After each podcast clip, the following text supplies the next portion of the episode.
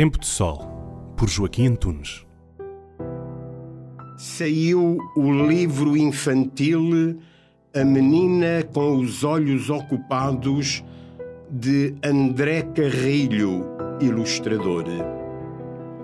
É curiosa a forma como o autor aborda o facto de os olhos das crianças se focarem nos ecrãs dos telemóveis. Na narração, esta menina não come fruta nem gelados, anda sempre sozinha e nunca se surpreende. Não vê coisas reais, não presta atenção a nada e deixou de sonhar.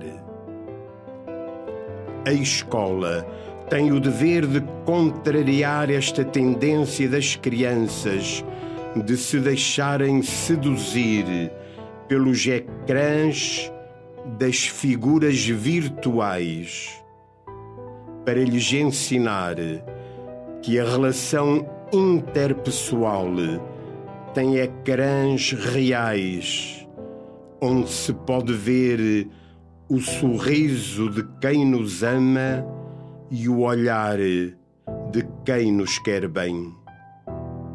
E só assim se pode ser feliz.